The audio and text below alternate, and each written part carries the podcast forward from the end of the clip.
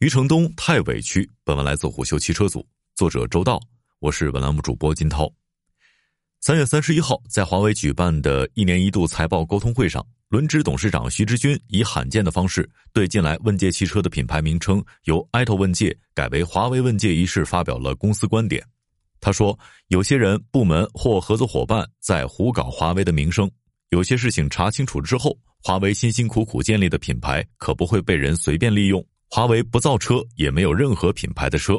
显然，徐志军的矛头直指华为智能汽车解决方案 BU CEO 余承东。面对来自集团层面的最高指示，一线门店的反馈可谓迅速。四月一号，问界汽车就在全国接近一千一百家门店全部下线了还不到一个月的华为问界相关物料。一瞬间，华为不造车，但华为汽车全国都有的现象被扼杀在了幼儿园里。但是，余承东什么时候都不是甘愿躺平的人。就在问界门店将老物料清零的同一天，余承东在中国电动汽车百人会的高层论坛上发表了主旨演讲。在论坛中，他在总结了华为在汽车方面的技术能力之后，耿直的大倒苦水，诉说起了华为汽车业务的艰难以及自己的不容易。听完于总的发言之后，笔者发现里面满是两个字：委屈。三月三十一号，华为方面发布了由董事长任正非签署的最新一版关于华为不造车的决议。在决议中，华为不仅重申不造车，还对于华为品牌在汽车业务当中的应用提出了严格的规定。其中的措辞就差直接报于总的手机号了，但是根据余承东的说法，目前华为汽车业务也面临着巨大的障碍与挑战，首当其冲的便是华为的智能汽车解决方案华为 Inside 迟迟打不开局面。早在二零二零年十月三十号，当时担任华为智能汽车解决方案的 BU 总裁王军，在华为 Mate 四零手机系列产品发布会的现场，正式官宣了华为不造车，帮助车企造好车的战略口号。在发布会现场，王军曾透露。已经有超过二十家主流汽车厂商与华为在智能驾驶的计算芯片和传感器领域展开了合作。战略中，华为最希望卖给车企的是从软件到硬件覆盖座舱、智驾、三电和云服务在内的全家桶解决方案。相比较那些只购买华为部分技术能力的车企，选择了 HI 方案的汽车企业可以获得最为先进的 MDC 芯片和更高分辨率的激光雷达。但是，HI 方案作为华为帮助车企造好车的拳头产品，却一直饱受冷落。在二零二一年六月三十号的上汽集团股东大会上，时任该公司董事长的陈红在面对提问是否会考虑在自动驾驶方面与华为等第三方公司合作时，他语出惊人的表示：“我们不能接受华为成为灵魂，而上汽成为肉体。”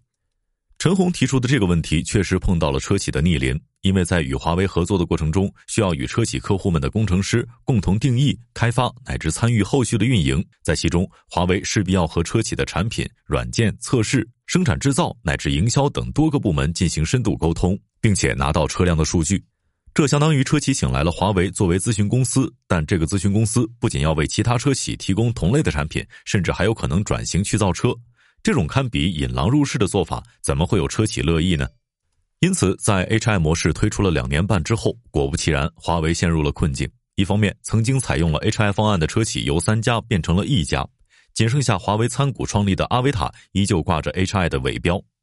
而在另一方面，目前大多数车企因为这样或那样的原因，可能从本质上就会抗拒和华为之间的合作。说白了，像样的车企都会选择在智能化领域全部自研。只有那些不在意灵魂、已经处于中国汽车市场边缘的企业才会跟华为合作。这也许就是为什么华为会在二零二一年十二月宣布与赛力斯达成合作，共同发布 i t o 问界品牌。然而，经历过短暂又辉煌的热卖之后，在进入二零二三年之后，迅速遭遇了困境。既然 HI 模式在车企中不受待见，余承东就开始琢磨着盘活手中丰富的终端渠道资源。因为受美国制裁的影响，华为手机业务受到了重大的打击，导致其代理商的销售门店处于无货可卖的空转状态。于是，把空闲的门店用于卖车，进而快速拓展销售渠道，也就成了余承东搂草打兔子的必然选项。如果说华为在与其他企业合作时扮演的角色是供应商的话，那么赛力斯在与问界品牌的合作中，干脆就挑明了自己的合伙人角色，在问界车型的产品定义、研发、测试以及营销和服务运营等层面。华为均有不同层次的参与。事实上，赛力斯这家公司在问界上基本没有什么存在感。对于这种从软件到硬件全面参与，从营销和服务全面主导，由车企负责生产制造的模式，华为统称为智选车模式。在该模式下生产的新车也会放到华为智能硬件的终端门店进行销售。但是，华为在手机和智能硬件市场积累的成功经验，貌似并不能在汽车市场上持续生效。在刚刚过去的今年三月，赛力斯品牌汽车共实现销量三千六百七十九辆，不仅较上月下降百分之二十一点九八，甚至总量还不到问界 M 五去年八月销量的一半。这也许就是为什么华为重申了不造车政策。并试图将公司汽车业务的重心拉回到成为智能汽车时代的博士这条道路上，但笔者认为，华为这一番以任正非为首的拨乱反正，恐怕很难取得预期的效果。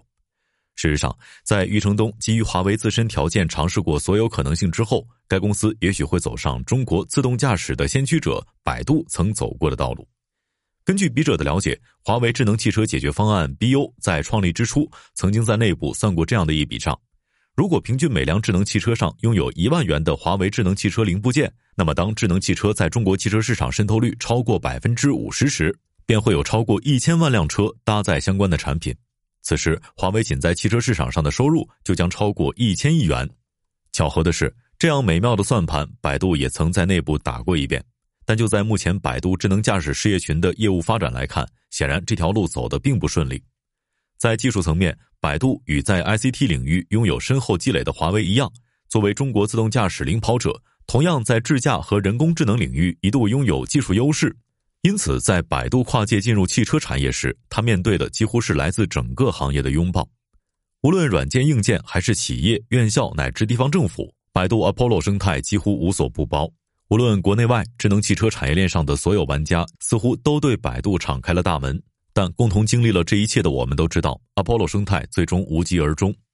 更重要的是，当所有车企都意识到智能化正在成为中国乃至全球汽车市场的胜负手之后，大家自然就不愿意冒着数据泄露的风险和平台合作了。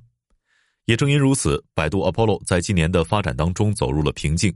更要命的是，百度从 L 四级 Robotaxi 上降维而来的领航辅助驾驶产品 ANP，除了威马 W 六之外，至今还没有其他车型宣布搭载。这背后的深层次原因，恐怕就在于百度作为外部供应商得不到车企交心的待遇。对此，百度的选择是愤然造车，以便在一家能够彻底掌握话语权的车企当中，充分实现自己所设想的技术和产品能力。因为没有比打造一款标杆产品更能获得市场说服力了。但这也已经是百度智能汽车业务手中最后的一张牌了。那么，又一次发布了不造车决议的华为，就不会走百度的老路吗？在今年春节，余承东开着问界 M7 自驾回到了位于安徽六安的老家。在短暂的假期里，余承东不仅和六安市委书记进行了座谈，并在当地的问界门店里打了卡，他还亲自担任销售，现身说法的为到店用户推荐问界 M7。当时的他恐怕也没有想到，2022年卖得正火的问界会在今年变得这么惨。